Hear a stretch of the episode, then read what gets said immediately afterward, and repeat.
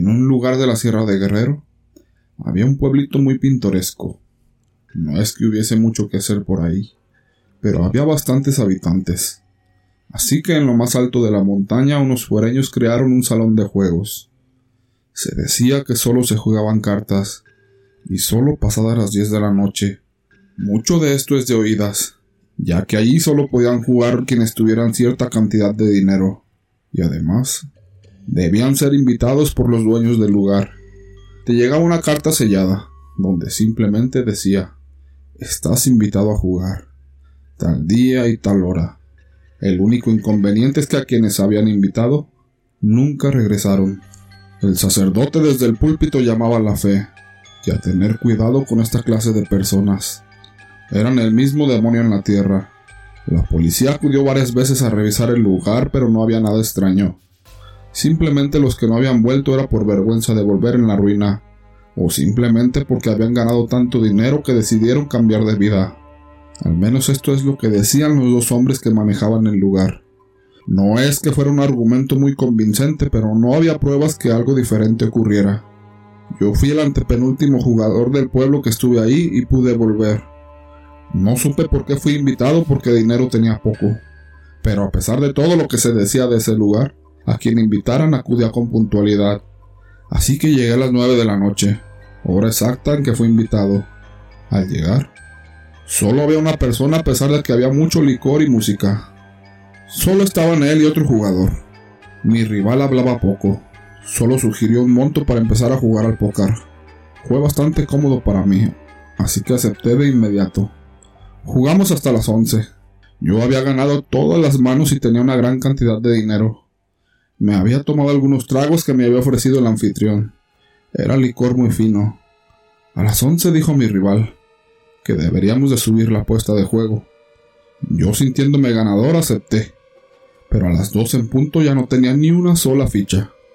Me puse de pie para retirarme de la mesa. El dueño del lugar y mi rival me dijeron que aún me quedaba algo por apostar. Pregunté que qué más querían si ya no tenía nada. Este dijo que mi alma. Claro que lo dudé. Con esas cosas no se juega. Pero a cambio recibiría una cantidad de dinero que nunca en mi vida imaginé. Así que acepté. Solo una mano y me iría millonario o sin mi alma. Cuatro haces tenía mi contrincante. Yo, solo un par de cinco. ¿Qué más podía hacer? Perdí. Salí de ahí desilusionado, pero sentía que aún conservaba mi alma y nada malo me había pasado. Llegué al poblado y conté lo vivido. El sacerdote fue a hablar conmigo y al escuchar mi historia, se persinó una y mil veces, como si estuviera viendo al mismo demonio en persona. Yo me reía con temor y vergüenza. Decía, Padre, pero no me ha pasado nada. Aquí sigo yo. Escuchar esto hacía que el sacerdote se preocupara más. Tres días después del juego, perdí todas mis facultades, el habla, el oído, la vista.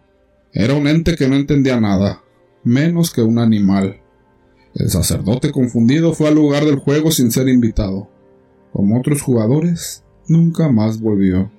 Pero se llevaron el lugar de ahí. El sitio de juego se terminó.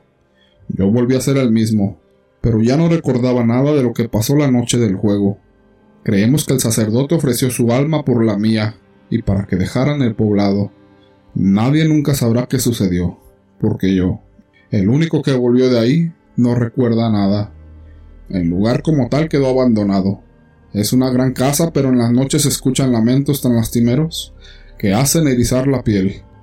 Se dice que son las almas que se perdieron y siguen ahí sufriendo, al igual que la del sacerdote. Segundo relato. Mi relato nos lleva de Venezuela a Ciudad de México. Ahí conocí a una gran amiga que estaba pasando por muchos males, perturbaciones nocturnas, sentía que la tocaban y caía algo sobre su techo. No dormía por las noches. Se quedó sin empleo y empezó a experimentar crisis de ansiedad y pánico. Ella había tenido una relación que de la noche a la mañana pasó de ser una relación sana a ser una relación violenta. Ella vivía con su suegra, y a medida que convivía en esa casa junto a ella, su relación, su estado físico y salud mental se deterioraba. Un día y de una forma violenta terminó la relación. Él la odiaba, y ella no se explicaba cómo quien la amó podía odiarla tanto. Pasó el tiempo y su ansiedad, depresión y soledad aumentaban. Buscó ayuda con terapeutas, psiquiatras y nada mermaba. Iba a la iglesia y todo seguía de mal en peor. Un día conoció a una persona que al verla le explicó que podía hacer todo eso que ella estaba pasando. Ofreció hacerle una consulta.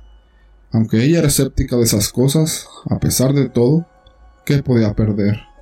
Cuando esta persona empieza a consultarla, le empieza a describir las características de la suegra, las palabras que exactamente la suegra decía para meter cizaña, un jarrón con brujería que mantenía en su sala. Ella se sorprendió mucho, pues esta persona jamás había ido a esa casa, y menos los conocía. ¿Cómo podía saber tantos detalles? Hizo la gran pregunta. ¿Ella nos separó? La persona consultante le dijo que sí. Efectivamente, los separaron con trabajos para que terminaran a los golpes. Ella con la ayuda de esta persona pudieron reventar y deshacer esos trabajos. Y a los tres meses él regresó pidiendo perdón, y sin entender por qué él mismo había actuado así. Ya han pasado tres años desde que regresaron, y nunca más pisaron esa casa y mucho menos se acercaron a esa señora. Muchas veces la vida nos pone en circunstancias en las que nos toca creer que la maldad humana existe